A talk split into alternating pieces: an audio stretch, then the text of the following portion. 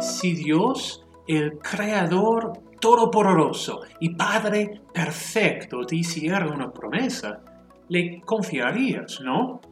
Bueno, hoy aprenderemos del rey Jeroboam, un hombre que recibió una gran promesa de Dios, pero no la creyó.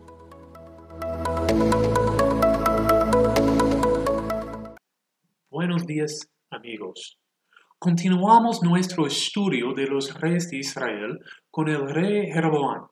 Él fue el primer rey del reino del norte de Israel. No hizo nada para merecer este puesto. Fue escogido por Dios para bendecir y guiar de vuelta a Dios a las diez tribus que se habían separado del resto de la nación. En Primera de Reyes, capítulo 11, versículo 38, Dios dice, si haces todo lo que te ordeno y sigues mis caminos haciendo lo que me agrada y cumpliendo mis decretos y mandamientos, como lo hizo David mi siervo, estaré contigo Estableceré para ti una dinastía tan firme como la que establecí para David y te daré Israel. ¡Qué promesa, ¿no? Obedecer a Dios y disfrutar de la presencia y apoyo de Dios Todopoderoso. Bueno, frente a una promesa así, ¿qué harías tú? Espero que obedecieras a Dios. Pero, ¿qué hizo Jeroboam? Primera de Reyes, ah, capítulo 12, versículos 26 al 30, nos cuenta la caída de este rey, de las consecuencias de, su falta de confianza y obediencia, acciones con repercusiones tremendas para, para sí mismo y también para todo el reino. Versículo 26 al 30 dicen así. Jeroboam reflexionó. ¿Y qué tal si ahora el reino vuelve a la familia de David? Si la gente sigue subiendo a Jerusalén para ofrecer sacrificios en el templo del Señor, acabará por reconciliarse con su señor Roboán, rey de Judá. Entonces a mí me matarán y volverán a unirse a él. Después de buscar consejo, el rey hizo dos becerros de oro y le dijo al pueblo, Israelitas, no es necesario que sigan subiendo a Jerusalén. Aquí están sus dioses que los sacaron de Egipto. Así que colocó uno de los becerros en Betel, en el sur, y el otro en Dan, en el norte. Y esto incitó al pueblo a pecar. Muchos incluso iban hasta Dan para adorar al becerro que estaba allí. Jeroboam temía que, que si la gente obedeciera a Dios yendo a Jerusalén para hacer sacrificios y adorar a Jehová, regresaría a Judá, al reino del sur. No confiaba en Dios. Ya le había prometido una firme dinastía si le obedecía, pero Jeroboam temía que Dios no pudiera cumplir con su palabra. Vemos aquí, por lo menos, dos pecados de Jeroboam como resultados de su falta de la confianza. Número uno, sus acciones declararon que, bueno, que nuestra comodidad sea más importante que las demandas de Dios. ¿Qué hizo Jeroboam? Ofreció al pueblo una, una falsa adoración, los becerros de oro, disfrazada como adoración más fácil, más accesible. Digo, amigos, es más fácil adorar a Dios en Betel que en Jerusalén porque está más cercano. Y para ustedes, en el norte hay otra opción, pues mira, Dan, no tienen que incomodarse.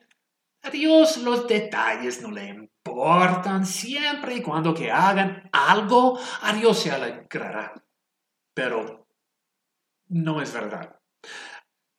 Hacer así, vivir como si a Dios no le importara nuestra obediencia, es, bueno, es burlarse de Él, es menospreciarlo.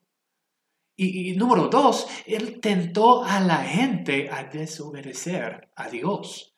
¿Qué construyó? Ídolos. ¿Cómo se llama eh, este pecado? La idolatría. El líder tiene que ser ejemplo de lo justo, de lo correcto, pero Jeroboam guió a Israel a desobedecer el primero y segundo mandamientos, adorando a la creación en vez del creador. Pero Jeroboam no fue el único fracaso en esta historia. ¿Qué hizo la gente? Adoraba los ídolos de oro en vez de Jehová. ¿Por qué? Porque fue más fácil. Guardémonos, iglesia. Mateo 7:13 dice que, que es ancha la puerta, espacioso el camino que conduce a la destrucción y muchos, muchos entran por ella. Siempre es más fácil pecar. Bueno, a veces somos, somos el rey Jeroboam pecando contra el Dios soberano para asegurarnos lo que creemos merecer. O somos el pueblo de Israel, pecando porque es más fácil y más accesible. Y bueno, a Dios no le importa cómo lo haremos, simplemente que lo haremos, ¿no? No. Cristo, Cristo Jesús debe ser nuestro ejemplo, nuestro guía frente al pecado. ¿Qué dijo Jesús en Getsemaní? Enfrentando a la, eh, enfrentando a la opción más fácil, la opción de no morir en lugar nuestro, ¿qué dijo? No sea lo que yo quiero, sino lo que quieres tú. Cristo es nuestro ejemplo.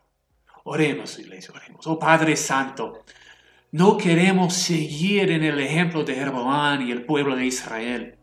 Tus mandamientos nos dan vida, iluminan nuestros ojos y nos adviertan de los peligros del pecado. Por favor, Dios, no nos dejes caer en tentación. Guárdanos de creer, eh, creer que podemos adaptar tu palabra a nuestras necesidades. no debe ser así, Señor la hierba se seca, la flor se marchita, pero tu palabra permanece para siempre, oh Dios.